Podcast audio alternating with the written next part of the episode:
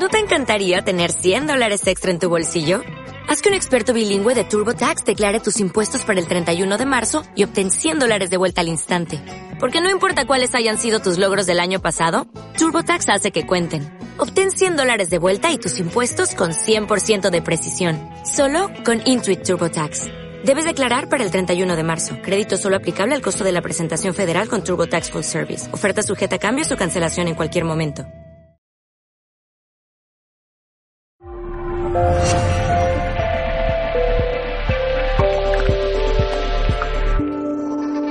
Perfecto.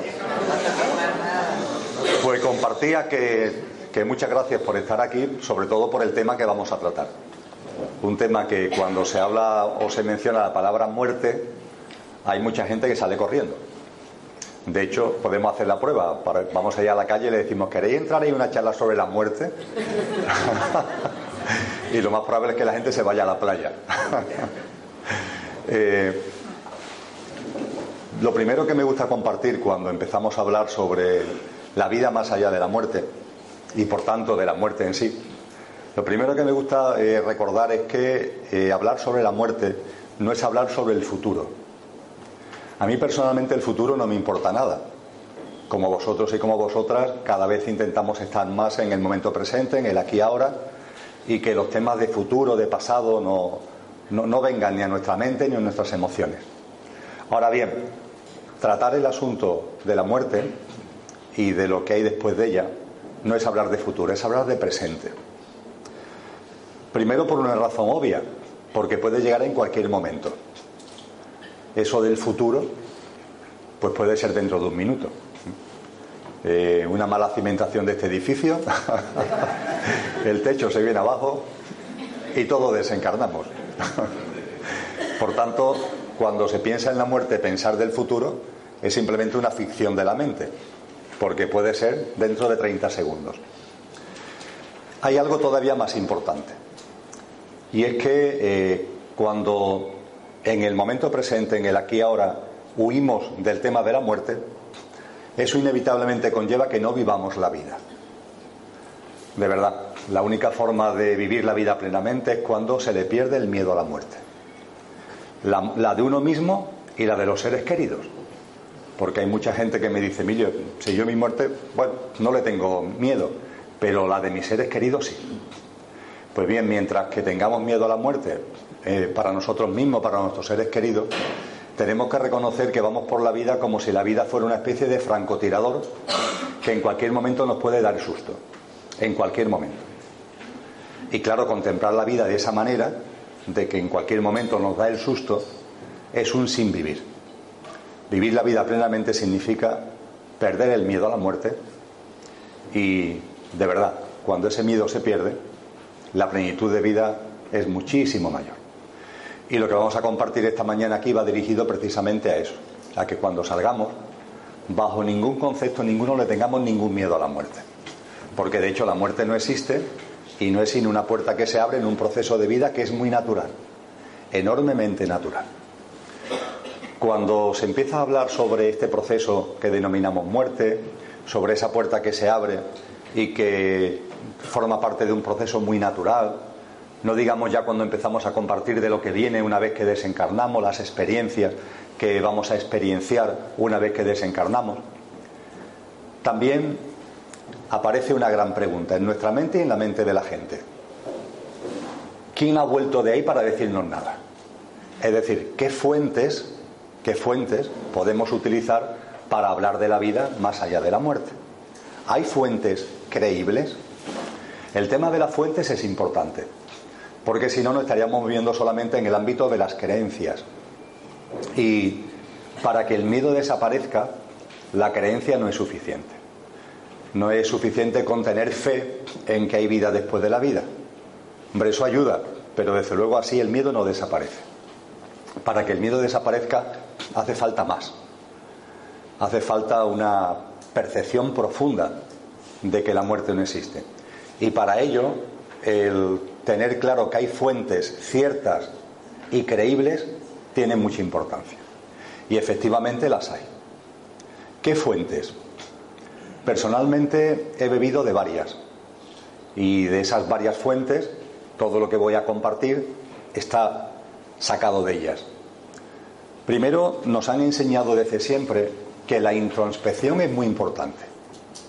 La introspección significa mirarse a uno mismo. Cuando empezamos a mirarnos a nosotros mismos, a, buscar dentro, la verdad es que encontramos muchas cosas que nos resultarían absolutamente impensables cuando no lo hacían. Y con relación a la muerte también, también se encuentran muchas cosas. De hecho, la reflexión sobre la muerte ha estado siempre presente en todas las tradiciones espirituales. Es verdad que en los últimos siglos se ha centrado fundamentalmente en lo que conocemos como escuelas iniciáticas, grupos iniciáticos. Pero antes que ello, siempre, insisto, en todas las tradiciones espirituales, el reflexionar uno mismo, uno mismo, no con otros, sino uno mismo, acerca de la muerte, ha sido una práctica habitual. Me gusta compartir que eh, visitando el parador de Santiago de Compostela, el que está en la plaza del Obradoiro, que, es enorme, que tiene muchos patios, allí hay una serie como de, de arcones grandes donde me comentaban que en el siglo XIX fundamentalmente la gente se metía en los arcones por la noche, los amigos, los compañeros lo encerraban bajo llave para que no pudieran salir del arcón y pasaban dentro del arcón toda la noche. ¿Con qué objetivo? Con el objetivo de experienciar la muerte. Estoy aquí en el ataúd metido. ¿Qué es lo que pasa? Diréis, bueno, pero eso te va a permitir ver lo que hay más allá. Da pistas. Y sobre todo, da pistas sobre algo muy importante. ¿Cómo estás tú? ¿Cómo estás tú? Hacer esa reflexión, aunque estéis sentados ahora en la silla. Si por las razones que fuera ahora mismo muriera, mi vida cómo está. Porque esa reflexión es fundamental. Y cuando vayamos avanzando en lo que significa desencarnar y las experiencias que se viven después de desencarnar, esta es la cuestión básica, porque cada uno va a hacer el tránsito conforme esté viviendo. Y cada uno va a hacer el tránsito y va a vivir el Devachán, el cielo, la gloria, en función del estado de conciencia que tenga ahora. Cuando desencarnamos, nuestra percepción de la vida, de las cosas, no se modifica. No hay nada especial que haga que contemplemos la vida, la muerte, las circunstancias nuestro mundo emocional, nuestro mundo mental, no hay nada que varíe, es el mismo. Nuestro estado de conciencia, se suele afirmar, es el mismo un minuto después, de desencarnar que un minuto antes de desencarnar. Es el mismo. Con lo que reflexionar sobre, ¿y si en este momento llegara a mí la muerte? También es una reflexión sobre cómo estoy viviendo. ¿Dejaría cosas aquí pendientes? ¿Hasta qué punto son importantes esas cosas que dejo pendientes? Cuando vayamos avanzando y entremos en lo que desencarnar significa, me gusta utilizar un símil para visualizar lo que es desencarnar. El símil es el de una cometa. Una cometa de esta que lanzamos en la playa, que lanzamos en el campo. La cometa la lanzamos para que vuele libre al viento, ¿verdad? Y coge altura y se eleva Sabéis de lo que estoy hablando.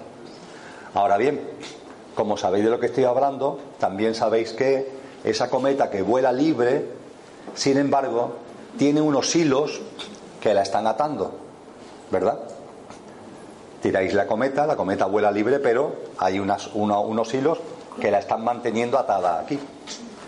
Exactamente eso es lo que puede pasar cuando desencarnamos, que estamos ya volando libre, hemos dejado nuestra realidad material, estamos ya volando libre, vamos volando libre desde el plano de la vida física al plano de la vida en el, plano de luz, de la habitación, porque quizás esa es la imagen más gráfica, desde la habitación de la vida en el plano físico a la habitación de la vida en el plano de luz, y en ese viaje, en ese ir desde una habitación a la otra, tenemos que atravesar una especie de habitación intermedia, que es a lo que voy a denominar tránsito, y en ese tránsito, aunque la cometa va directa o debería ir directa hacia el plano de luz, puede ser que haya hilos que la siguen atando a la habitación del plano físico.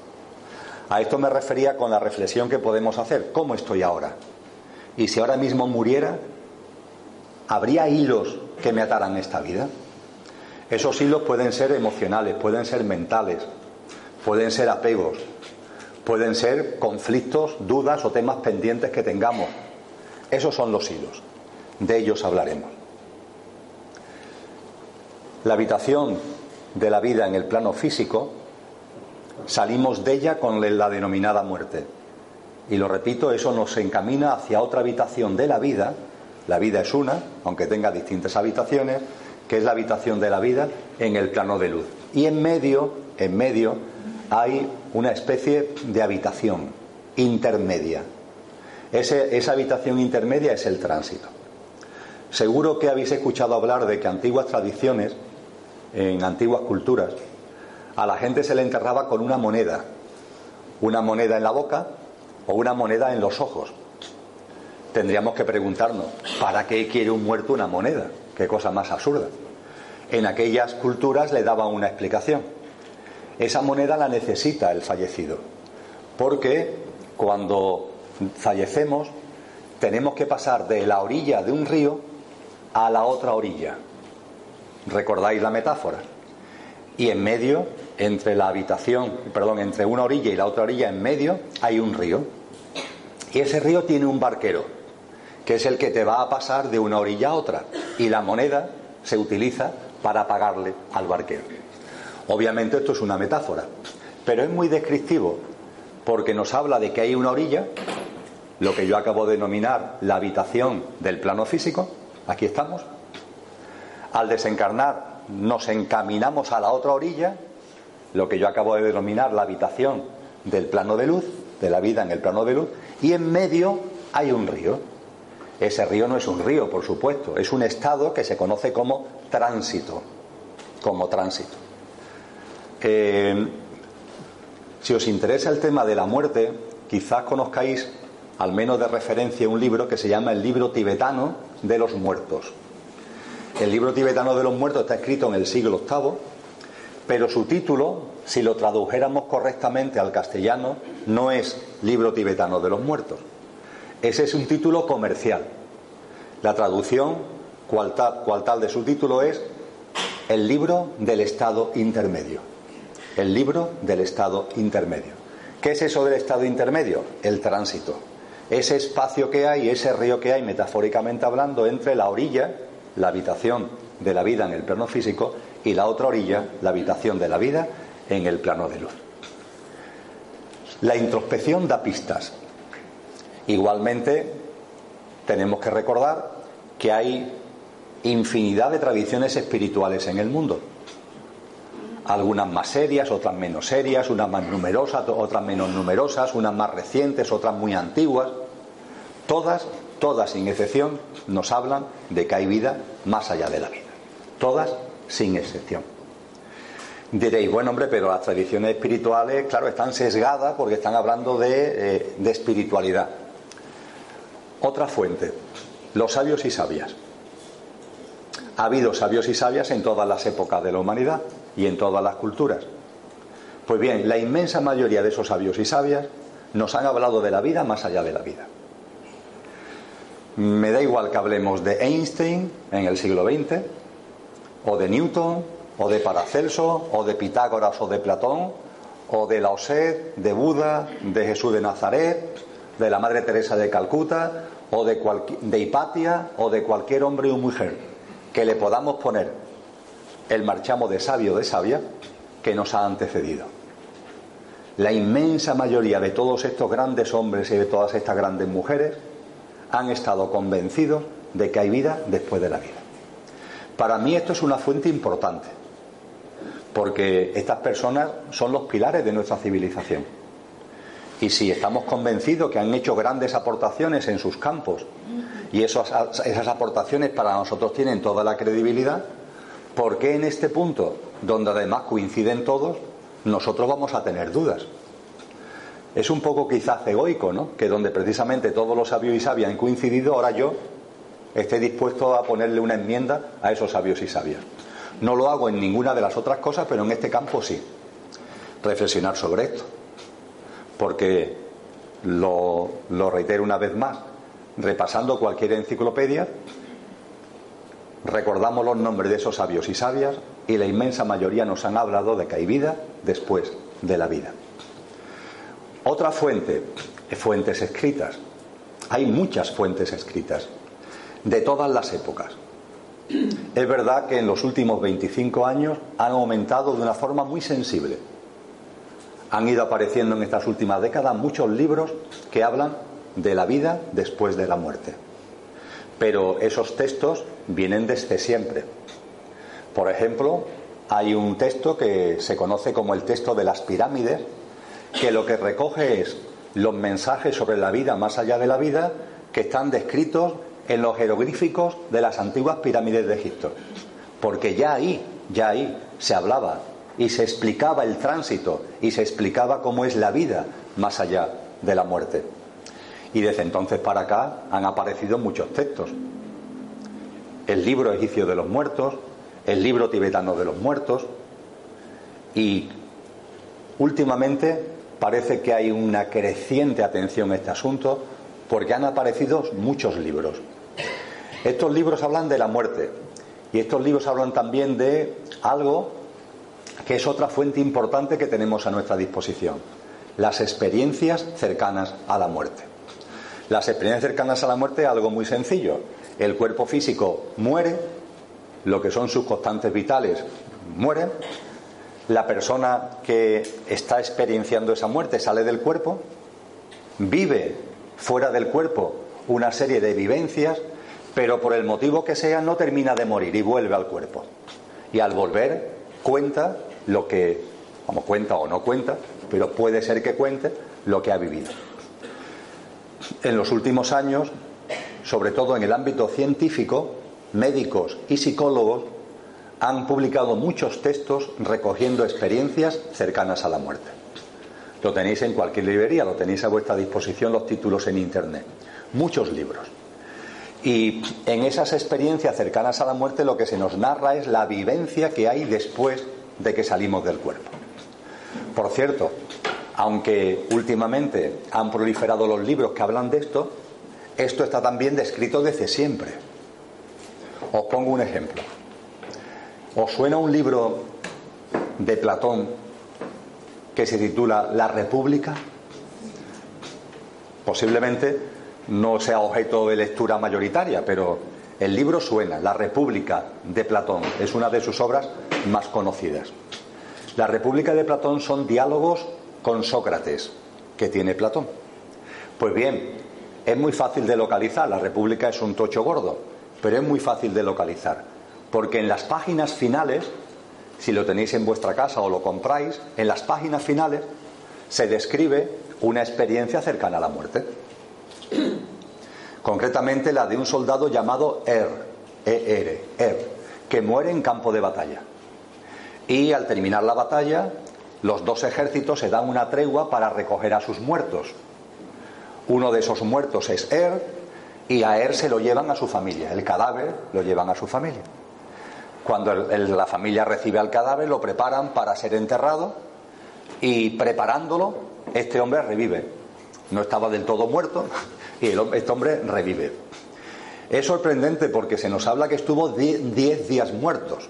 10 días muertos. Las experiencias cercanas a la muerte que hoy están descritas no llegan a tanto. Son experiencias normalmente de minutos o de horas. Aquí se nos habla de una experiencia de 10 días. Pero en cualquier caso, lo que se cuenta ahí, lo que se nos narra que Er comparte después de esa experiencia cercana a la muerte, es muy parecido, enormemente parecido a las experiencias cercanas a la muerte que se recogen en cualquiera de los textos que estoy haciendo referencia.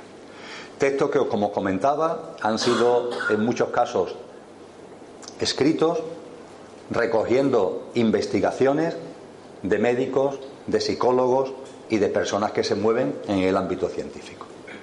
Me gusta en este sentido recordar a, un médico sevillano, Enrique Vila, que falleció en el año 2007.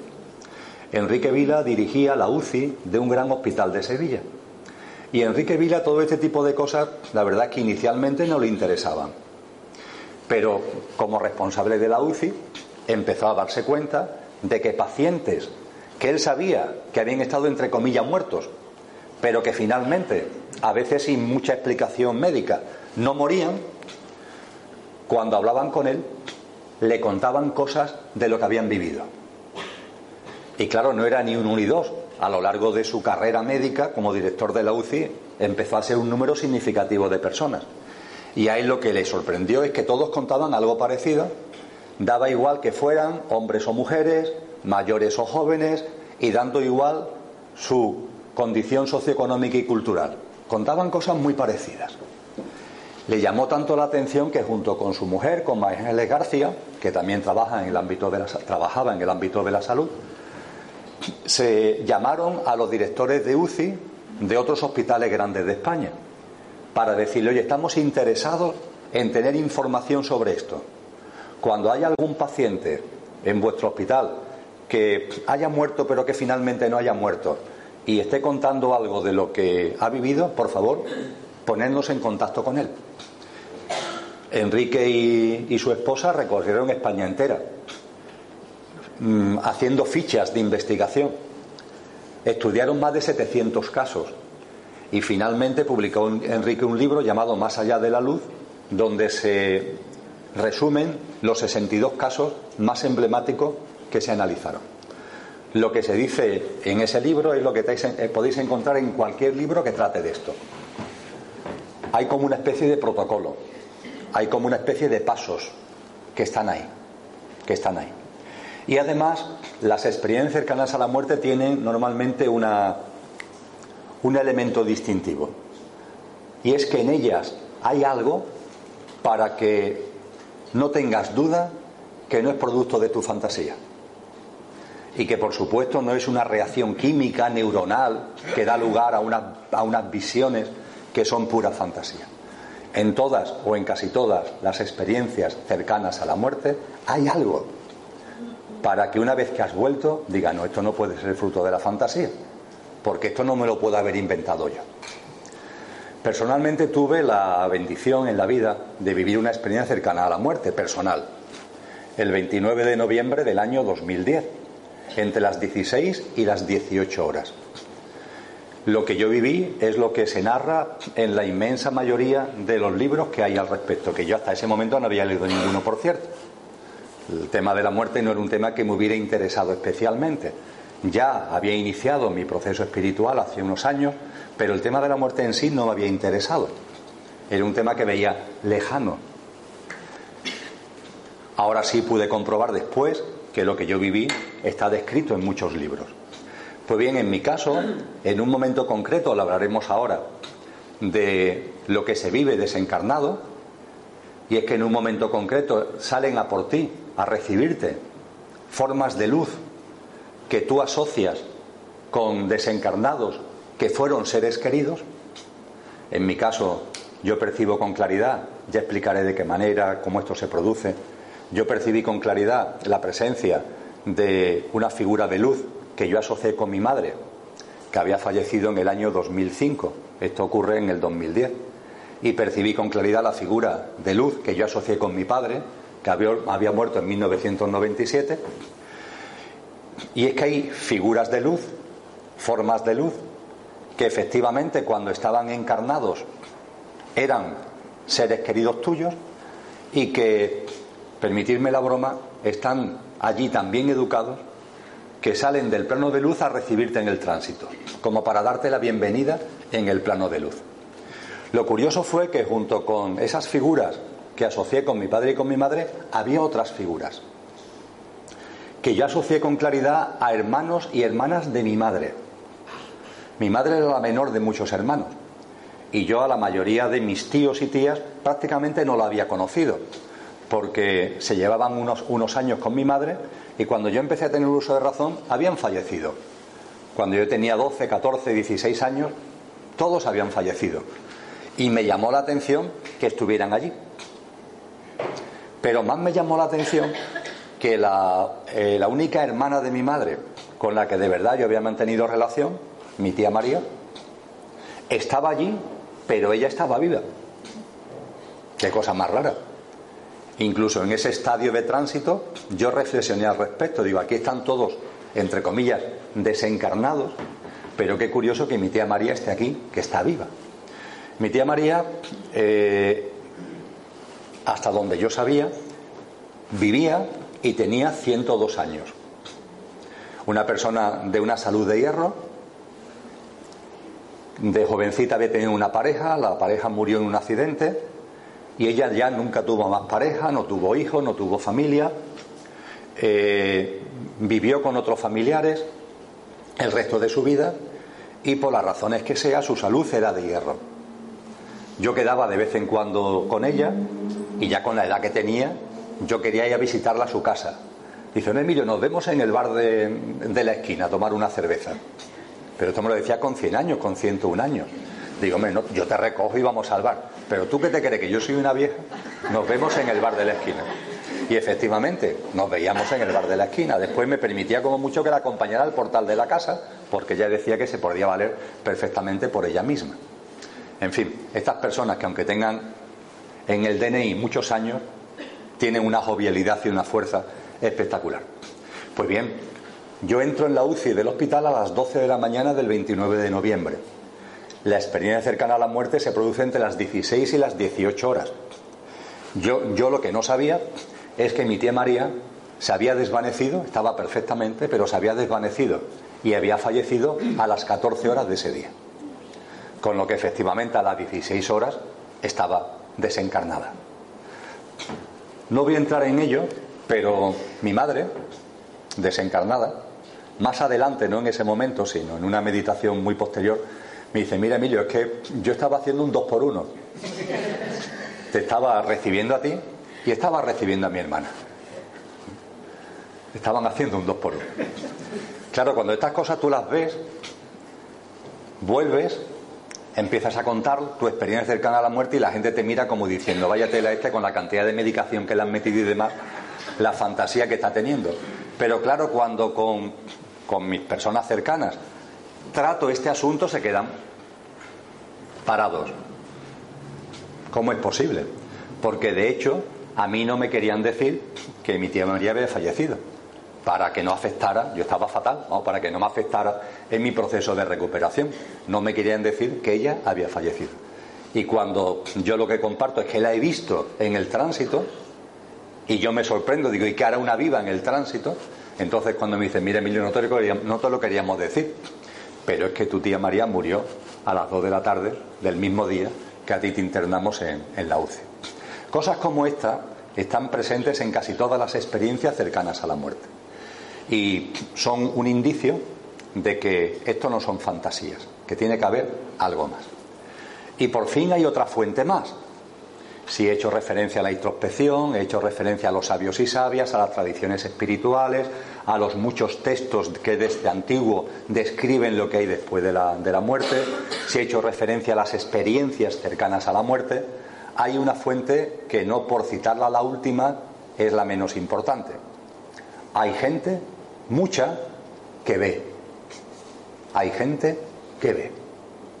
Personas que tienen ese don, el don de ver.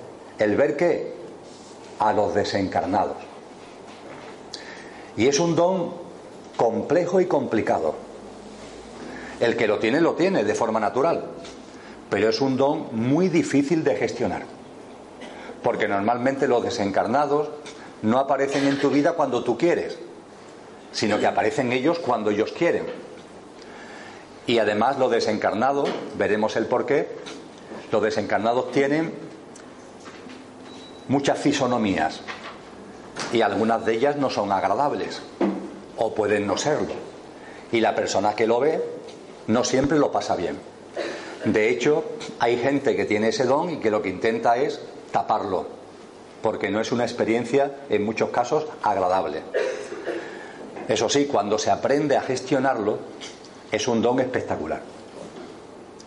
Ya no solamente porque al que lo vive le da certeza absoluta de que hay vida más allá de la vida, ya no solamente por eso, sino porque, sobre todo en la fase de tránsito, cuando los desencarnados están en tránsito y hay hilos que lo están atando todavía con el plano físico, la persona que tiene un don así puede hacer una labor muy importante para que esos hilos puedan desaparecer.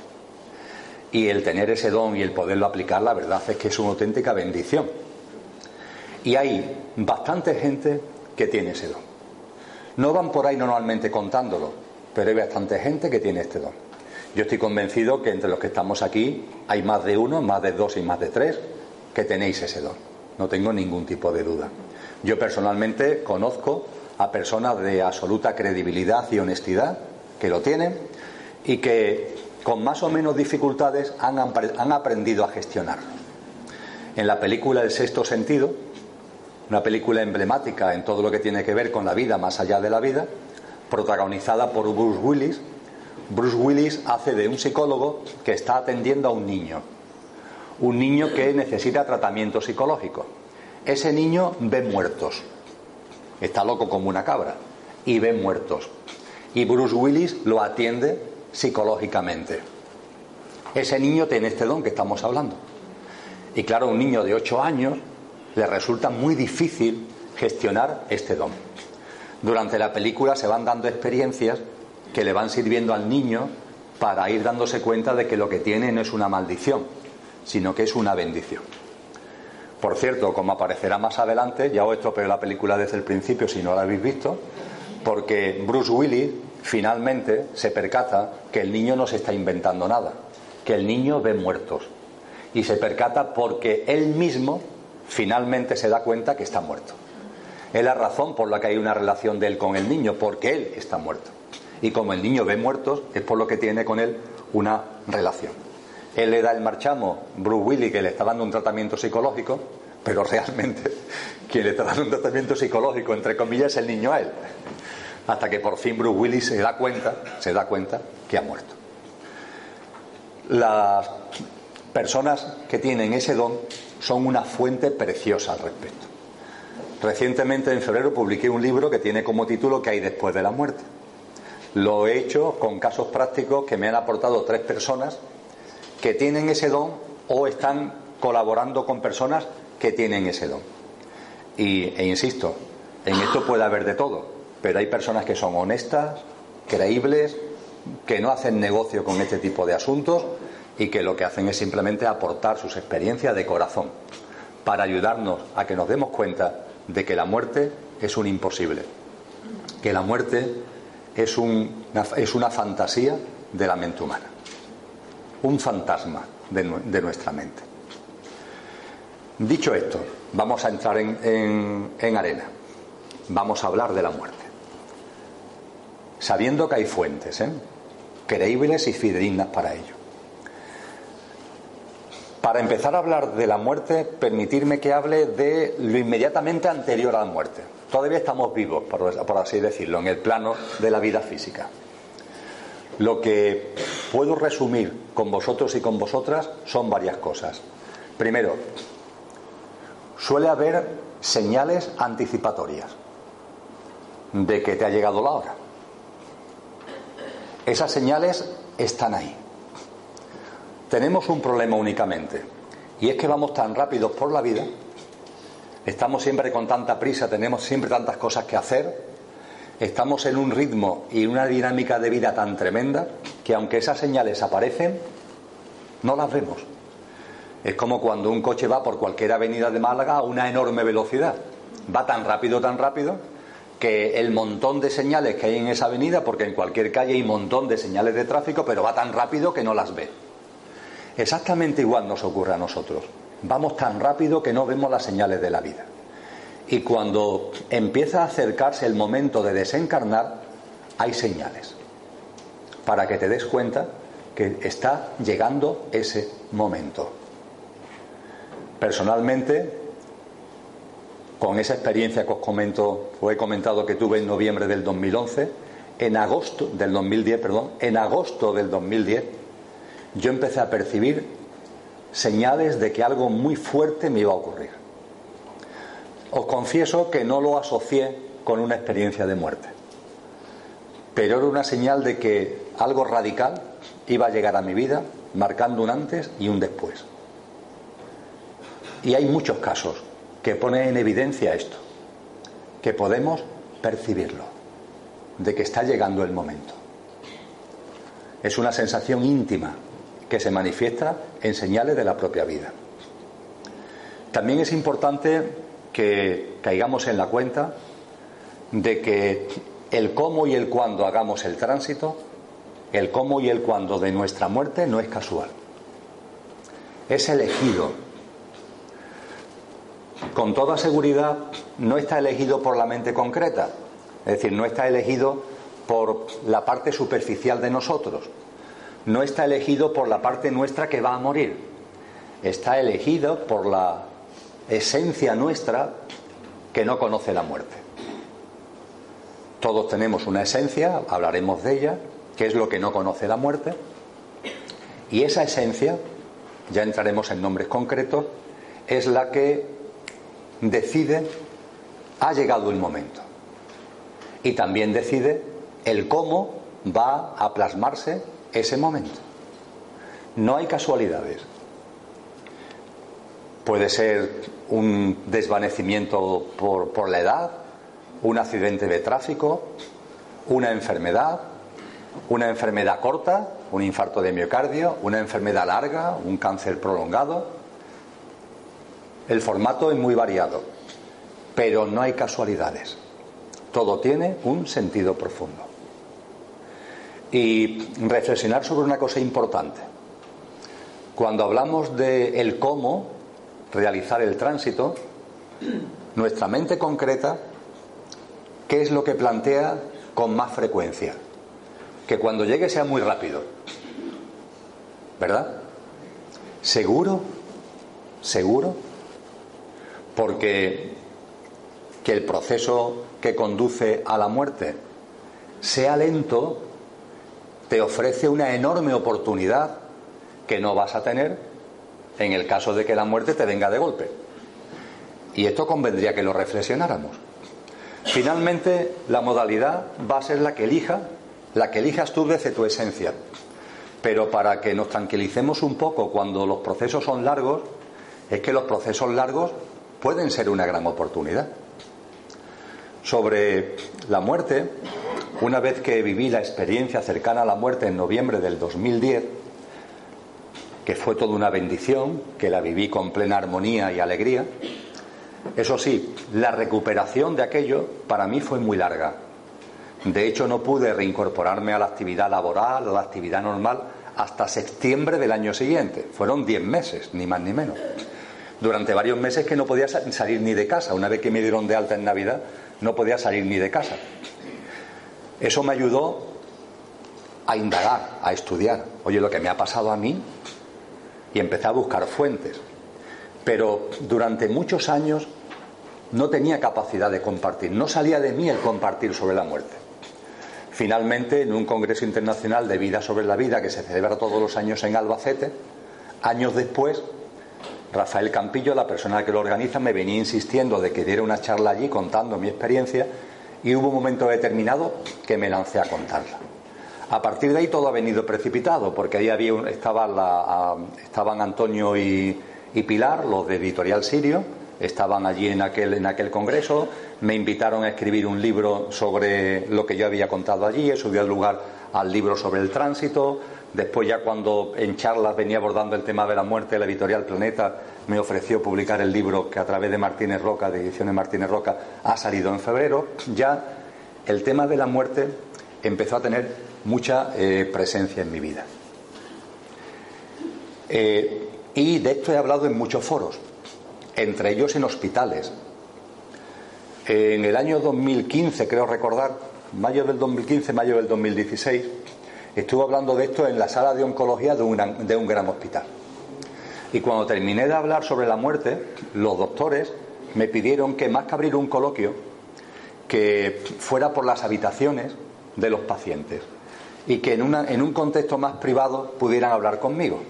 Me pareció lógico, ¿no? Porque personas que estaban ahí hospitalizadas con tumores en muchos casos muy avanzados, que es lo que lo llevaban a estar ahí hospitalizados, el que las sensaciones, las percepciones que pudieran tener se vertieran en un ámbito más privado, me pareció bien.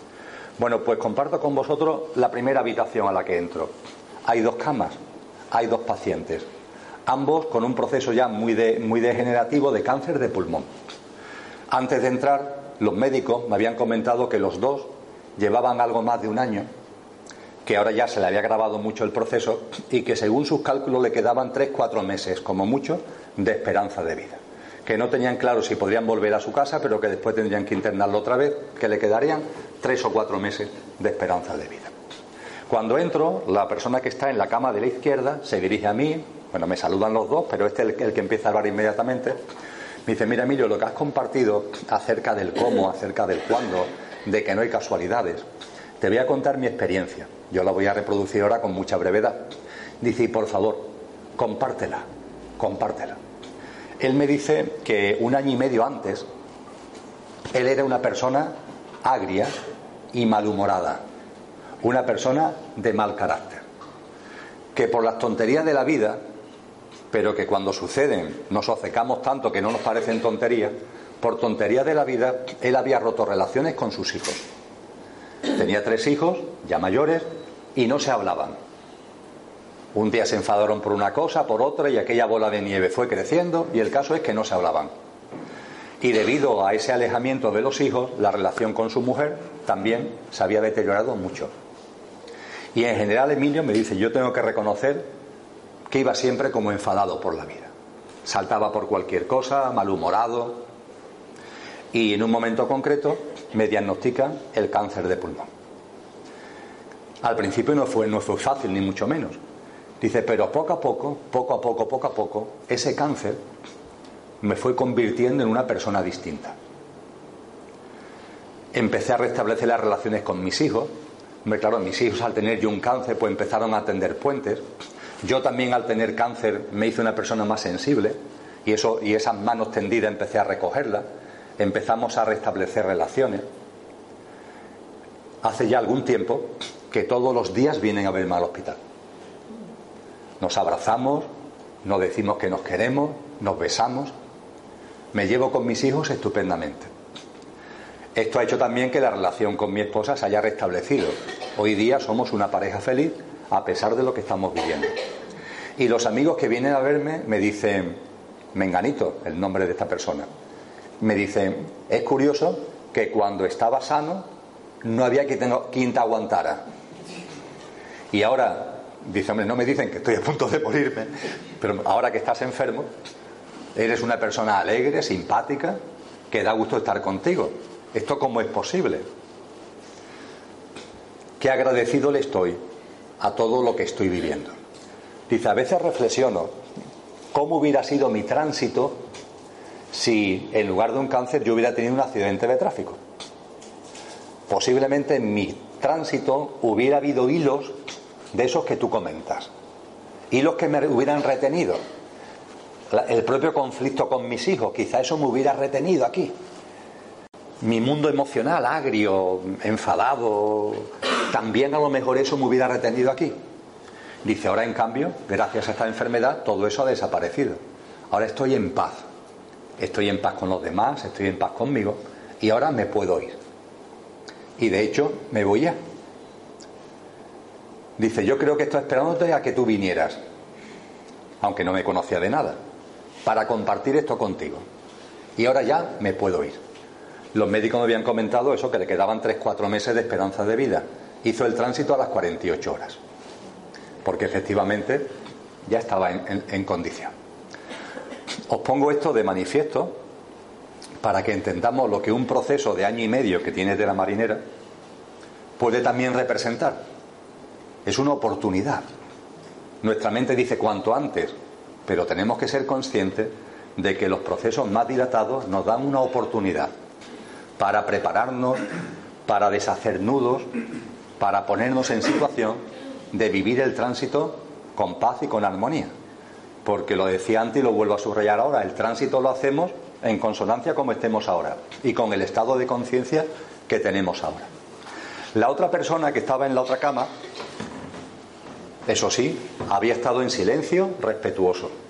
Pero cuando ya terminó este diálogo, el, señor este, que estaba a la derecha, tomó la palabra y me dice, vamos, nos dice, estáis locos de atar. Pero ¿de verdad queréis lo que estáis diciendo? Que aplicándolo a mí yo esto lo he elegido desde mi auténtico ser que estáis hablando, que esto es algo que tiene un sentido profundo, que estar ahí un año y medio como llevo yo con cáncer y que sé que me voy a morir, que esto es irreversible, con lo que yo estoy sufriendo, con lo mal que lo estoy pasando, las cosas que estáis diciendo. Bueno, cada uno es cada uno. Cada uno es cada uno. Estos no son protocolos preestablecidos válidos para todo el mundo. Ahí había dos formas muy distintas de vivir lo mismo. Lo cual, por cierto, aunque no es objeto de lo que aquí nos trae, es un maravilloso recordatorio para saber que en la vida lo importante no es el cómo, sino el qué.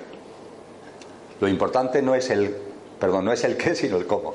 Lo importante no es el qué nos pasa, sino el cómo vivimos lo que nos pasa. Esa es la clave. Los dos estaban viviendo lo mismo. El qué era el mismo, una enfermedad de tumor de pulmón terminal. Sin embargo, el cómo lo estaban viviendo era radicalmente distinto. Uno lo estaba viviendo de una manera profunda que lo había llevado a un tremendo estado de paz y el otro lo estaba viviendo, desde el mayor respeto lo digo, de una forma agria, de una forma conflictiva y de una forma que le estaba originando mucho desasosiego y mucho dolor. El cómo y el cuándo lo elegimos y tiene un sentido profundo. Incluso cuando los fallecimientos son colectivos. Cuando aparecen en la, televisión, en la radio, circunstancias que hacen que mucha gente fallezca a la vez. Entonces nuestra mente dice, ¿y toda esta gente se ha puesto de acuerdo para morir a la vez? Cuando un avión se cae, 150 muertos, pongamos por caso, un incendio de un edificio, treinta y tantos muertos, un atentado terrorista, no sé cuántas decenas de muertos, todos estos se han puesto de acuerdo para desencarnarse a la vez. Categóricamente, sí, sí. Y voy a hablar de una situación con un número de fallecidos bestial. El terremoto que se produjo en Haití no hace demasiado tiempo. No recuerdo ya muy bien el año, creo que fue en el 2014, 2015. Ese terremoto costó la vida a 270.000 personas. 270.000 personas. La inmensa mayoría, no tanto por el terremoto en sí, sino porque habían construido casas de materiales además muy inconsistentes en la ladera de montaña donde nunca se deberían haber construido casas en una zona que es propensa a los seísmos, pero se habían construido casas y el terremoto se produjo por la noche y la tierra de la montaña cedió, hubo terraplenes y la mayoría de la gente murieron aplastadas, asfixiadas por la caída de esas rocas, de toda esa tierra de la montaña que se estaba precipitando debido al seísmo. Con esta escena en la cabeza, las muertes debían haber sido terroríficas. Bien, para vuestra tranquilidad, todas las fuentes a las que vengo haciendo referencia nos dicen que ninguno vivimos el momento de la muerte. El momento de la muerte no se vive. Todos salimos antes de nuestro cuerpo, antes de que el cuerpo fallezca.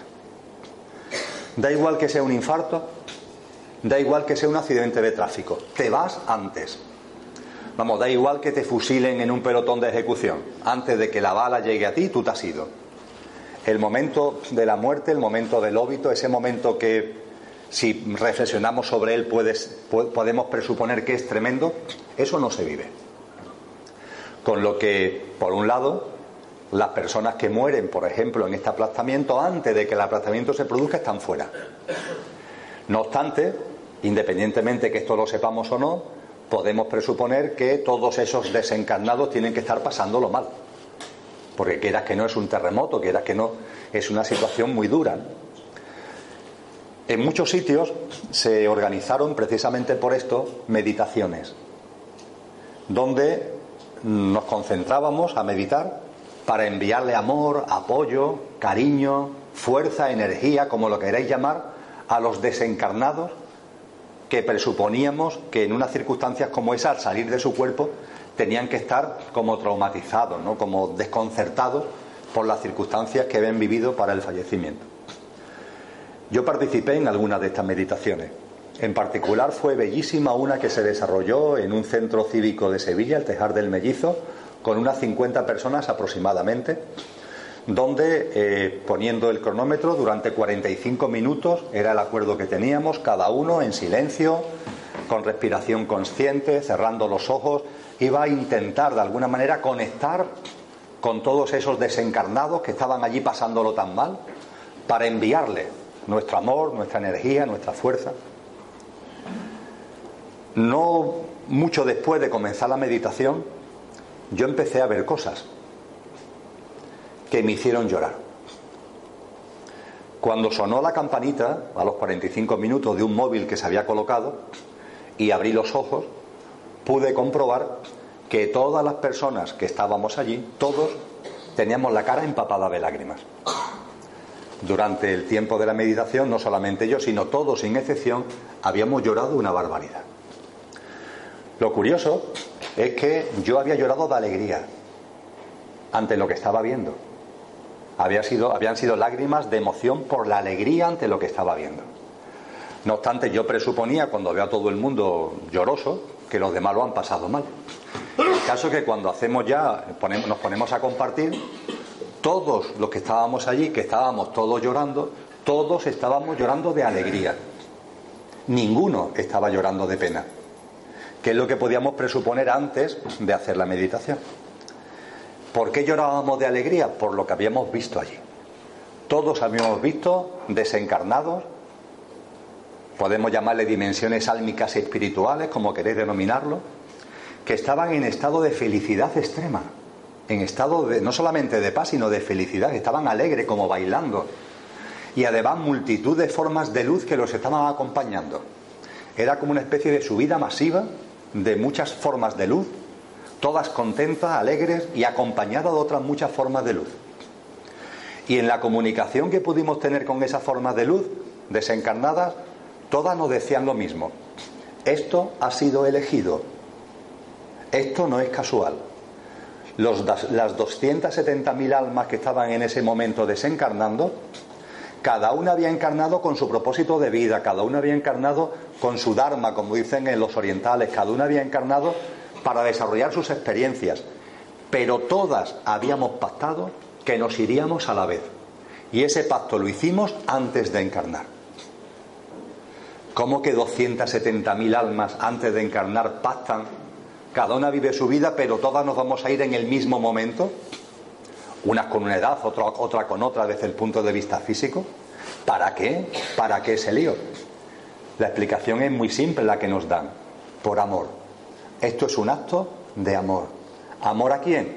A la humanidad. Porque nos pusimos de acuerdo para desencarnar juntas, para parar el mundo. Este fue el mensaje que nos dieron todas las almas. Para parar el mundo. Esto fue lo que yo percibí cada una de las 50 personas se habían puesto de acuerdo para desencarnar juntas para parar el mundo. ¿Qué es eso de parar el mundo? No nos damos cuenta, lo, señalaba antes, lo recalco otra vez ahora, que vamos muy deprisa y que solo con acontecimiento de esto tan tremendo parece que es la única manera que nos paremos en algún momento y dediquemos un segundo a compasión, a amor, a ponernos en, el lugar de la gente que en principio lo está pasando tan mal. Parece que los fallecimientos así sueltos ya no nos conmueven. Incluso ya los accidentes de tráfico de dos, tres, cuatro, cinco personas ya no nos conmueven. Parece que es necesario acontecimientos masivos como para que te pares, como para que haya algo que de verdad te, te y te plantees cosas que si no, no te plantearías.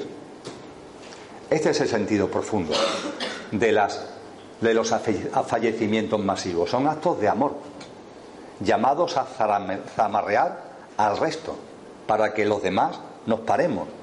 Y aunque sea unos segundos, aunque sea unos minutos, pongamos la atención en temas que no son el sota, caballo y rey del lío en el que estamos metidos todos los días. Hay señales anticipatorias, el cómo y el cuándo no es casual, no tenerle tanto miedo a los procesos de enfermedad largos, porque si en lugar de enfocarlos por el qué, lo enfocamos el cómo vivimos el qué, puede ser una oportunidad preciosa para desencarnar sin hilos que te queden aquí. Y para entrar ya en el tema de la muerte, un paso previo. Es posible irse, desencarnar en plena conciencia. Lo hacen muy pocas personas, pero es lo natural. Te das cuenta de que ha llegado tu momento. ¿Te das cuenta? ¿Cómo que te das cuenta? Vamos a ver, hemos, estamos aquí en este salón de, de este hotel para compartir este taller. A eso de las dos, dos y cuarto de la tarde, este taller concluirá. Hemos venido aquí, vivimos la experiencia para la que venimos y nos vamos. Si alguien se quiere quedar aquí en este salón, lo van a echar, porque hay otra actividad después. Si alguien se quiere quedar a vivir en este salón, los del hotel no lo van a consentir. Hemos venido aquí a vivir una experiencia y cuando la experiencia ha concluido nos vamos, ¿verdad? Esto es la vida en la habitación del plano físico de vida. Venimos aquí, a esta habitación, vivimos las experiencias que nos corresponden vivir, por cierto, elegidos por nosotros, y a partir de ahí, cuando han terminado, cuando hemos terminado, nos vamos. Hemos venido y nos vamos. Y por supuesto, cada uno tiene experiencias a desarrollar. Esto de que los hijos, por ley de vida, tienen que vivir más que los padres es simplemente una idiotez. El alma encarnada en tu hijo o en tu hija ha venido a vivir unas determinadas experiencias. Puede ser que esas experiencias sean de 5 años, de 15 años o de 80 años. Pero no tiene por qué coincidir con que esas experiencias sean más dilatadas que el tiempo que a ti te queda. Puede ser que tu hijo haya vivido, haya venido a vivir una experiencia que a los 20 años ha concluido. ¿Y quién eres tú para decir, pues no, tiene que estar más tiempo porque hasta que yo esté él no se va? Eh, las cosas no funcionan así. Eso mmm, denota, lo digo desde el mayor respeto, mucho egocentrismo. Hemos venido y nos vamos cuando hemos vivido las experiencias para las que nos hemos venido. Cuando esto lo empezamos a ver, las cosas se encajan de una forma natural. Y el darte cuenta es posible. Ya hablaba antes de señales anticipatorias. El tener conciencia de que has vivido lo que tenías que vivir y que por tanto te vas. Y vas a salir de esta habitación del plano físico y vas a regresar a la habitación del plano de luz. Hay un libro que el, autor tiene un nombre oriental que nunca me acuerdo, pero sí me acuerdo del título del libro y de la editorial que lo publicó. El título del libro es Despedidas elegantes. Una preciosidad el título, Despedidas elegantes. Y la editorial La liebre de marzo. La liebre de marzo. Pues bien, la editorial es difícil de olvidar el nombre. en ese libro de las despedidas elegantes se nos narran 100 casos de modo de afrontar la muerte, de, de, modo de afrontar el tránsito, entre comillas, elegantes, es decir, con armonía, con paz, con equilibrio. Y hay algunos casos de estos 100 que nos narran, son todos casos verídicos, de personajes históricos, que nos narran personajes, gente que han vivido la muerte de una forma plenamente consciente. Para entender lo que estoy hablando, remito a otra película. Si antes hablaba del sexto sentido, remito a una película no tan famosa, pero que también ha tenido bastante éxito comercial. El pequeño Buda. El pequeño Buda trata de un monasterio de Kanmandú, donde los monjes del monasterio perciben, por la sabiduría que ellos tienen, que un lama que había desencarnado, tiempo ha, ha vuelto a encarnar. Y en esa cultura espiritual se ponen a buscar al lama. Tienen una serie de pistas y empiezan a buscar niños que pueden ser la encarnación de ese lama. Aquí en Granada, ¿no? Ocurrió algo parecido no hace demasiado tiempo. Finalmente en la película hay dos niños y una niña que pueden ser la encarnación del lama, hablan con su familia y los niños con sus padres van al monasterio este de Kamandú, donde le hacen una serie de pruebas, por ejemplo, yo que sé, el recipiente donde comía el lama, pues lo ponen en una, en una mesa junto con 30 recipientes más, a ver si son capaces de identificar cuál es ese recipiente en concreto, cosas de este tipo. Pero no, voy a, no va por ahí lo que quiero compartir. Entre los monjes que están buscando y que consiguen encontrar estos tres niños, hay uno que es el más mayor, el más venerable, que en medio de la película le dice a sus compañeros de monasterio, ha llegado mi momento. He sentido con claridad que todo lo que tenía que vivir lo he vivido. Y suponeros que estamos como hoy a sábado, y este le dice a sus compañeros, el próximo miércoles voy a desencarnar. Es una persona consciente que ha visto y entendido que ha llegado el momento que ha vivido lo que tenía que vivir y de forma consciente elige el momento y lo hace con absoluta paz. Lo hace con absoluta paz hasta el punto de que la forma que tienen de llevar a cabo el tránsito es, se va despidiendo todos esos días, se va despidiendo de sus compañeros. El monasterio lo hace de manera festiva, porque es una fiesta, es decir, es un alma que encarnó, que ha desarrollado sus experiencias y que tiene la suficiente sabiduría y conciencia como para saber que ha llegado el momento de volver y hacerlo en paz. Esa persona no necesita una enfermedad. Esa persona no tiene que utilizar un accidente de tráfico. Esa persona no tiene que utilizar un infarto de miocardio. Esa persona, ella se da cuenta y ella origina el proceso. ¿Cómo lo hace? Pues llegado el miércoles por la mañana, esta persona, en compañía de otros monjes, entra en meditación. Es un proceso de transformación alquímica. Entra en meditación. Una meditación profunda. Esa meditación le permite ir ralentizando la respiración. Poco a poco va respirando cada vez más lentamente, más lentamente debido a esa respiración cada vez más lenta, el ritmo cardíaco va bajando, va bajando. Y hay un momento determinado en que el corazón se para.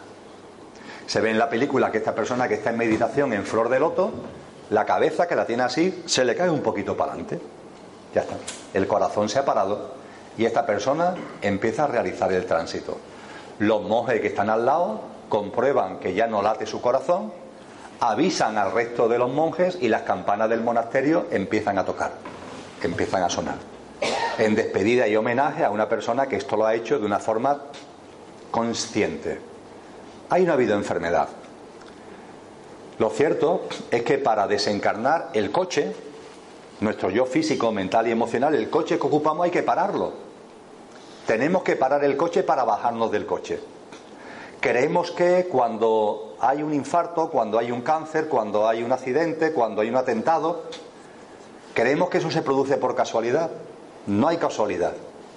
Es una forma de parar el coche, porque solo nos podemos bajar si el coche se para. Ahora bien, si somos conscientes, estamos atentos a las señales de la vida, nosotros mismos podemos percibir con claridad que ha llegado el momento y hacerlo de un modo recogiendo el título del libro, elegante, elegante, es decir, consciente. Por cierto, hay relatos de la presencia árabe en Andalucía, sobre todo en donde más, más tiempo estuvieron, que ahí al lado, en Granada, donde se recogen historias como esta en el ámbito de los sufíes. Los sufíes se organizan por cofradías, por barrios, y sobre todo en Granada hay algunas historias en donde se nos hablan que los cabezas de esas cofradías sufíes se iban así. A los miembros de esa cofradía, a los miembros de ese barrio, le decían, ha llegado mi momento. Y organizaban una fiesta que duraba dos días. Y al terminar la fiesta, este hombre o esta mujer, entrando en ese un proceso de meditación muy parecido al que os he comentado, desencarnaba. Esto es natural, y lo único que nos impide el que cualquiera de los que estamos en esta sala lo hagamos es que vamos a un ritmo de vida tan absolutamente rápido Y estamos con la cabeza en tantas cosas que se nos escapan las mejores. Y entre ellas esta, la posibilidad clara de percibir que ha llegado tu momento y afrontarlo de una manera consciente, es decir, elegante, elegante, es decir, consciente. Bien, llegó el momento.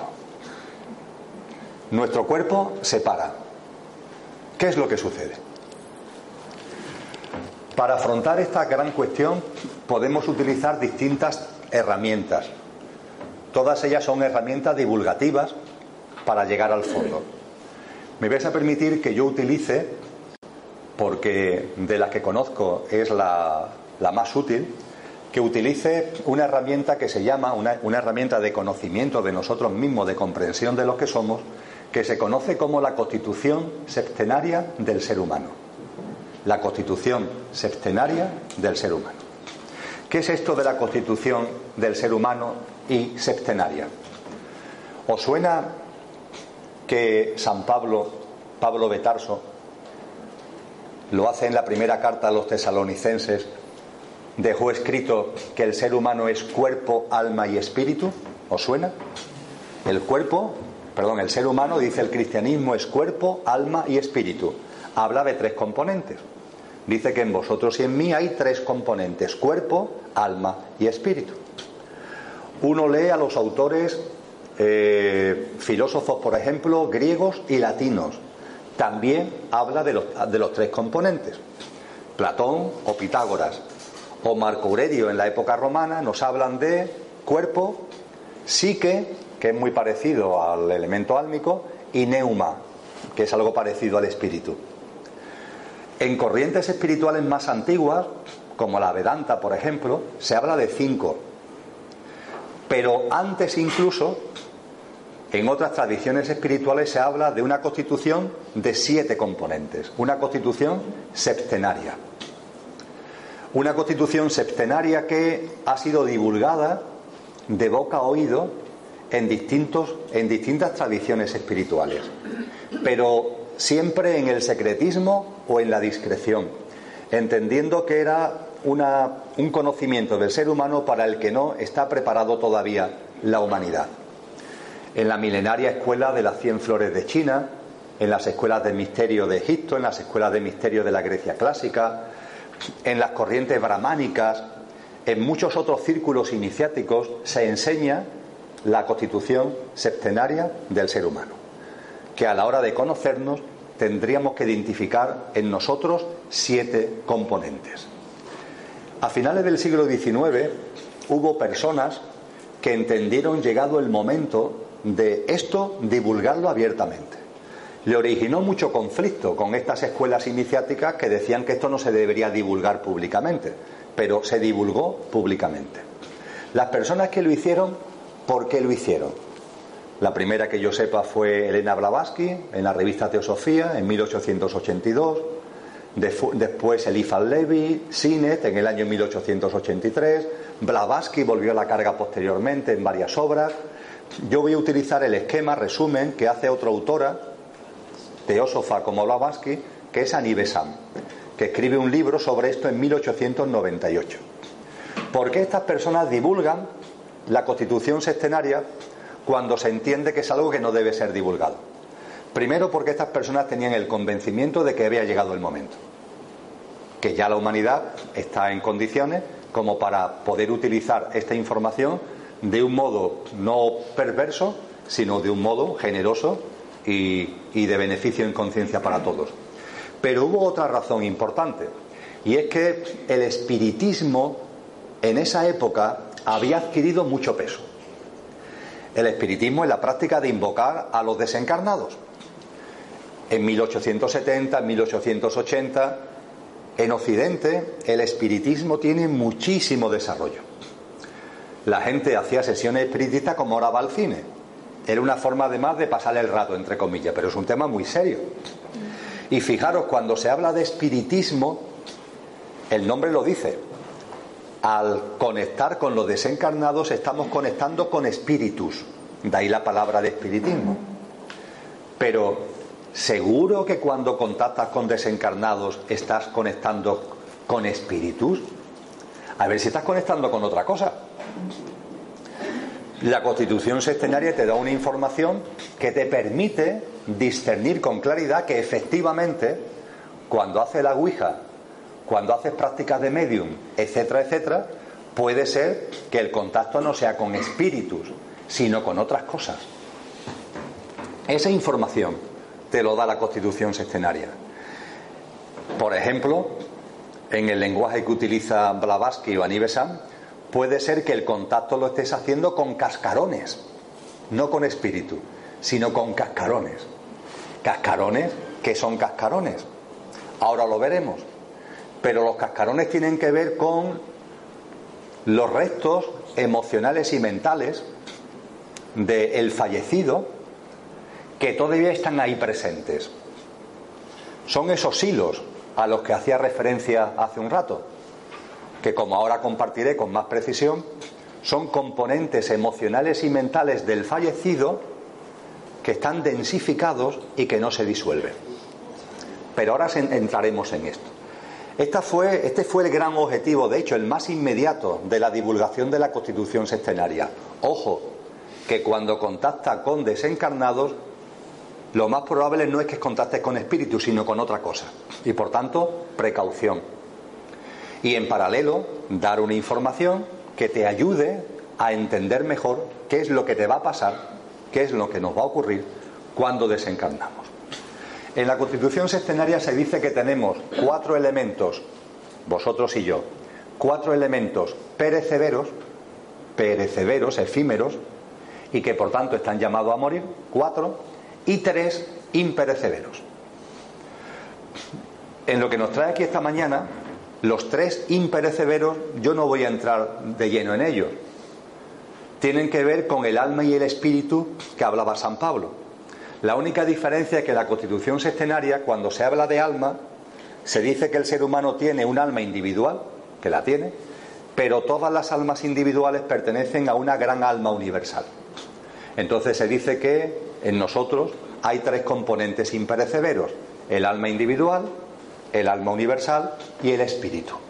Se parece mucho a lo de San Pablo, a lo del cristianismo, con el matiz de que se nos recuerda que nuestras almas individuales son como hojas de un gran árbol. Cada alma es una hoja, cada alma tiene su individualidad, pero todas las almas forman parte de un gran árbol. En el lenguaje propio de la Constitución sextenaria se habla de espíritu, buddhi, que es el alma universal, y al alma individual también se le llama cuerpo causal. Se le llama cuerpo causal porque junto con el alma individual se acumulan las relaciones de causa y efecto que hayas vivido en esta vida y que te las lleves contigo para seguirla desarrollando en vidas siguientes. Tenemos que entender que en esta vida hacemos multitud de cosas. Todas las cosas que llevamos a cabo tienen consecuencias. Esto no es para asustarse, si hay ese vaso de cristal que hay ahí, yo lo cojo y lo suelto, ese vaso se va a romper al chocar contra el suelo. ¿La causa cuál ha sido? Que lo he soltado. ¿El efecto cuál es? Que se rompe. Toda nuestra vida continuamente está llena de causas y efectos. Continuamente. Tengo sed, bebo agua. Al beber agua no tengo sed. La causa es que he bebido agua. El efecto que no tengo sed. Todo está lleno de causa y efecto en nuestra vida continuamente. Lo único que tenemos que darnos cuenta es que hay efectos de cosas que hacemos que se disuelven en el corto plazo, algunos tienen una trascendencia de medio plazo, algunos de largo plazo y algunos de larguísimo plazo. No sé, por ejemplo, que yo tire un vaso, lo suelte y se rompa, bueno, pues recogemos los cristales y ya está, ¿no? No tiene más trascendencia el asunto. En fin, como mucho el hotel me dirá que le pague 5 euros, otra trascendencia no va a tener el tema. Si yo me enamoro de una persona y mm, me uno a ella, ahí estamos hablando de algo que tiene más trascendencia, ¿verdad? Lo normal es que una pareja que decide unirse, a lo mejor no está toda su vida, pero por lo menos unos meses Lo normal es que durante una serie de años esa decisión de contraer matrimonio, por ejemplo, va a tener unos efectos que van a dilatarse en el tiempo. Pero puede haber cosas que hagamos en la vida cuyos efectos sean de tan largo plazo que transciendan esta vida. Y cuando desencarnamos, nos lo llevamos con nosotros en eso que junto con el alma individual se llama cuerpo causal y aparecerán en la vida siguiente. Esto es lo que los, los, orientales llaman el karma, que aquí a los occidentales nos da tanto miedo eso del karma. Pero el tema del karma no es sino eso, que en la vida hacemos cosas cuyos efectos son tan potentes que trascienden esta vida y nos la llevamos a la siguiente. Efectos y tendencias que estamos fabricando en esta vida. Por ejemplo, si matamos a alguien, eso tiene un efecto, el haber matado a otra persona tiene una trascendencia que eso producirá efectos en la siguiente vida. De la misma forma, si yo arriesgo mi vida para salvar la vida de otro, pues eso tiene un efecto para mí, en este caso se habla de karma positivo, que trascenderá a la siguiente vida. Todo este tipo de tendencias y de efectos se acumulan junto con el alma individual y por eso se le llama cuerpo causal. Cuerpo causal, donde está el alma individual, el alma universal o buddhi y el espíritu. Estos son los elementos imperecederos que hay en vosotros y que hay en mí. Nuestra dimensión álmico y espiritual de la que habla el cristianismo. Y los perecederos, los que están llamados a morir. Hay cuatro, como os decía. Los tres son imperecederos y como son siete, quedan cuatro que son los perecederos. Analizaros a vosotros mismos. Estamos aquí sentados. Vamos a sentirnos, vamos a percibirnos. Lo más inmediato que percibimos de nosotros, ¿qué es? El cuerpo físico. De hecho, la postura en la que estamos en la silla, la oreja que nos pica, eso es lo más inmediato que percibimos de nosotros. Junto con eso, ¿qué podemos percibir inmediatamente? ¿Podéis percibir vuestro mundo emocional? ¿El estado de ánimo que tenemos? Lo mismo si estoy muy calmado, muy sosegado. A lo mejor habéis tenido una bronca con vuestra pareja antes de venir para acá. ¿Dónde vas un sábado por la mañana? Pero ¿cómo se te ocurre estos sitios tan raros? ¿Eso qué es? ¿Una secta? y venís un poco alterado o alterada debido a esa conversación, a, esa, a esa discusión que acabáis de tener. Ahí está nuestro mundo emocional presente. Y junto con nuestro ámbito físico, nuestro mundo emocional, también nuestro mundo mental. Los pensamientos que están apareciendo continuamente en la cabeza. De hecho, queremos no tener ningún pensamiento y aparecen. Ese es nuestro mundo mental. Cuando se habla de los cuatro componentes efímeros, estamos haciendo referencia al cuerpo físico, estamos haciendo referencia a nuestro ámbito emocional, estamos haciendo referencia a nuestro ámbito mental y estamos haciendo referencia por fin a otro componente que ese es más difícil de percibir y al que me refería ayer en la charla que di en la Escuela de Ingeniería de aquí de la universidad, que es el cuerpo etérico. Porque vosotros y yo tenemos un cuerpo físico pero también tenemos un cuerpo etérico. Compartí ayer que el cuerpo etérico es el doble sobre el que se fabrica el cuerpo físico. Como un puzzle, cuando lo fabricamos, cuando realizamos un puzzle, tenemos el tapete y encima del tapete las piezas que se colocan sobre el tapete para construir el puzzle. El cuerpo etérico es el tapete, el cuerpo físico son las piezas.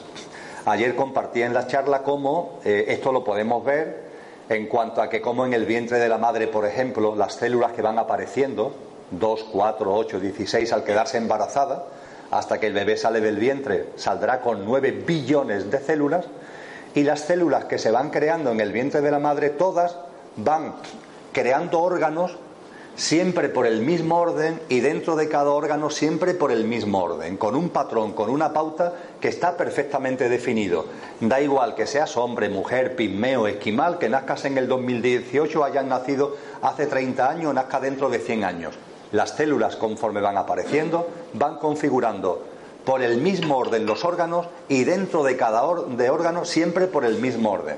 Cuando fabrican el dedo meñique de la mano izquierda, en esta puntita las células se van colocando siempre, siempre conforme el mismo patrón. No se ponen por un lado o por otro y empiezan por aquí pero por allí, no, siempre siguen un mismo patrón, porque se sigue el patrón que le marca el cuerpo etérico. Cuando la ciencia hoy está creando células, ya tenemos capacidad, el ejemplo que ponía ayer, de crear células del hígado, por ejemplo. No tenemos problema. Podemos crear muchísimas células del hígado. Ah, pues entonces estupendo, porque ya entonces para los trasplantes y eso no habrá problema si podemos crear células de todo tipo. Sí, podemos crearlas, pero las células no toman la forma de hígado. Tenemos en el laboratorio miles de células de hígado, pero ¿cómo conseguimos que las células hagan forma de hígado? No sabemos cómo, porque falta el patrón. Esas células no tienen detrás el patrón, que es el cuerpo etérico. En los trasplantes, hoy día los trasplantes son un éxito. Hay personas trasplantadas de riñón, de corazón, que llevan 10, 15, 20 años y eso se dice con razón que los trasplantes son un éxito.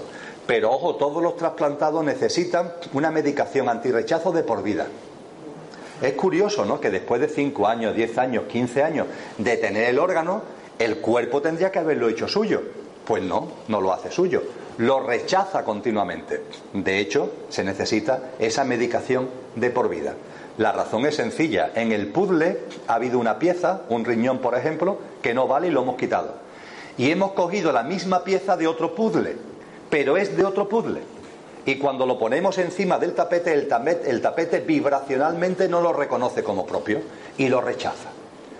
Este es el cuerpo etérico.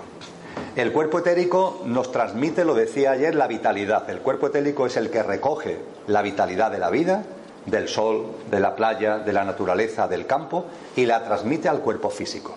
En los textos eh, antiguos se le llama el cordón de plata, porque los que ven, que hay gente que ve todo, los que ven ese chorro de vitalidad que el cuerpo etérico capta del sol y de la naturaleza y se lo transmite al cuerpo físico, ese chorro de vitalidad lo ven como plateado. Y entonces, metafóricamente, los antiguos eran muy dados a esto, se le llama el cordón de plata. Ese es el chorro de vitalidad que va del etérico al físico. Por cierto, esto está en la Biblia. En el libro del Eclesiastés se habla del cordón de plata. Y se nos habla de que el cordón de plata, cuando se corta, es cuando se produce el fallecimiento físico. Cuando ese flujo de vitalidad del etérico al físico se corta, es cuando el cuerpo físico fallece. De hecho, puede pasar que el cuerpo físico parezca muerto, pero el, cordón de plata, el chorro de energía no se ha cortado. Eso significa que ese cuerpo va a revivir, realmente no ha muerto. Esta es la razón de las experiencias cercanas a la muerte, que el cuerpo físico tiene apariencia de haber muerto, pero el etérico está todavía activo y le está enviando energía. A partir de ahí es cuestión de minutos o de horas que ese cuerpo físico otra vez vuelva a la vida porque la muerte solo se produce cuando se corta el cordón de plata, cuando se corta ese flujo de energía. Pues bien, situado así el asunto en lo que no voy a profundizar. Además, el tema del etérico, para lo que ahora voy a comentar, como veréis, tiene poca importancia. Tenemos un cuerpo físico denso, tenemos un cuerpo físico etérico, tenemos un ámbito emocional y tenemos un ámbito mental. Cuando se produce la muerte, hemos hablado de siete componentes, ¿verdad? En total hasta ahora. Cuando se produce la muerte, imaginaros un cohete de la NASA en, Cabo Cañaveral. Quizá lo hayamos visto en la tele, ¿no? Está el cohete en ese chisme que le ponen para que salga para arriba. El cohete es muy largo, es enormemente largo. Hacen la cuenta atrás, 10, 9, 8, y cuando dicen cero, hay una explosión en la parte de abajo del cohete, se ve un montón de llamaradas y de humo, y en medio de ese lío el cohete sale para arriba. Imaginaros que el momento de la denominada muerte sea ese, el momento en que el cohete que somos nosotros sale para arriba. Cuando ese cohete de la NASA empieza a subir, a subir, a subir, ¿qué es lo que hace? Empieza a soltar trozos.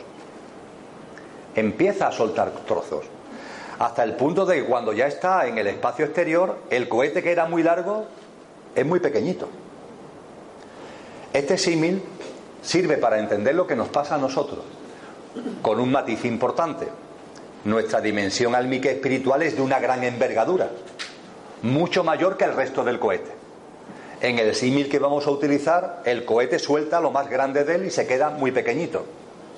Pero como símil vale, porque vosotros y yo, cuando llegue el momento del fallecimiento, vamos a irnos hacia el plano de luz, el cohete empieza a elevarse hacia el plano de luz, pero tenemos que soltar componentes.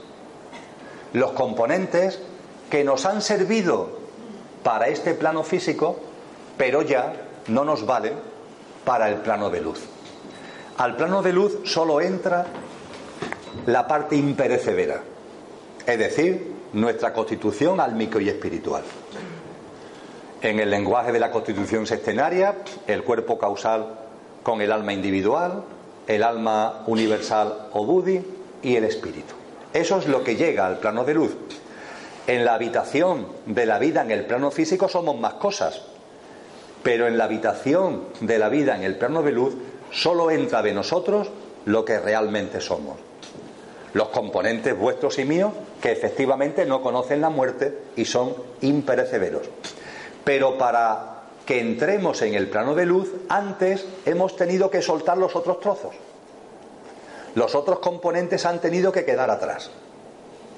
Y esto es muy importante porque con el telón de fondo de la constitución sextenaria podemos reflexionar. ¿Qué le pasa a mi cuerpo físico cuando el fallecimiento se produce? ¿Y al etérico? ¿Y a mi ámbito emocional? ¿Y a mi mundo mental? Porque son componentes que están en vosotros y que están en mí. No sé por qué la gente tiende a pensar que cuando se produce el fallecimiento físico todo esto muere. Lo físico, lo, emocional, lo mental, pero esto simplemente no es así. Ciertamente, estos cuatro componentes, físico, etérico, emocional y mental, están llamados a morir. Pero ojo, no mueren a la vez. Y puede ser, a lo mejor, que en algunos casos tarden mucho en morir. Entramos en detalle. Vamos uno por uno. El cuerpo físico. Se corta el cordón de plata y el cuerpo físico muere. El cuerpo físico muere y se acabó. Con ese no tenemos problema. El único problema que podemos tener es que queremos enterrar tan rápido a la gente que lo mismo no están muertos. Pero este es un problema distinto, claro. No es broma, ¿eh? No es broma. Yo estoy convencido, no la incineración, pero los entierros, con lo rápido que lo hacemos, debe haber mucha gente que se despierta en el, en el ataúd, ¿no? tengo ningún tipo de duda, porque somos muy rápidos. Eh, hace un par de años, bajando de unas vacaciones en Navarra, eh, me detuve en Plasencia, en el parador de Plasencia, que me habían hablado muy bien de Plasencia, quería conocerla, me paré en el parador. El parador de Plasencia está en el casco histórico de Plasencia tiene una murallita y una rotonda, una, perdón, una ronda que rodea la parte histórica. Con el coche, cuando iba por la ronda buscando la entrada en el casco histórico hacia el parador, veo la publicidad, un, un local comercial donde hay una funeraria. Y la funeraria tiene un nombre, oye, que Vamos, que quise contactar con el dueño para felicitarlo. Porque no se llama no sé qué de la esperanza, ni este tipo de cosas, sino que se llama Funexpress. Digo, oye, qué, sinceridad y qué visión comercial la de esta persona, ¿no? Porque es que la gente lo que quiere es eso, Funexpress, hombre, rápido, rápido.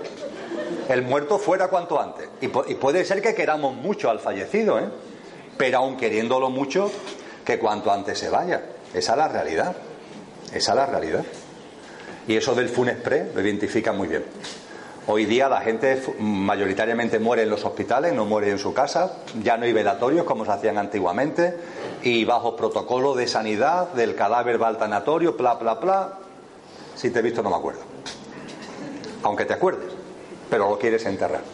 Incluso sabéis que es una práctica bastante extendida el que se modifica la hora del fallecimiento para que de esa manera no haya que esperar hasta el otro día, sino que esto cuanto antes mejor. Ya os digo, medio en broma, medio en serio. No me extrañaría que hubiera más de una sorpresa con, esta rapidez tan tremenda, con este Fun Express en el que estamos metidos. Sí, sí. Claro. Sí, pero la, incineración a lo mejor a lo mejor mm, no te ha dado tiempo a, revivir, entre comillas. O puede ser que revivas en el momento exacto en el que te van a quemar.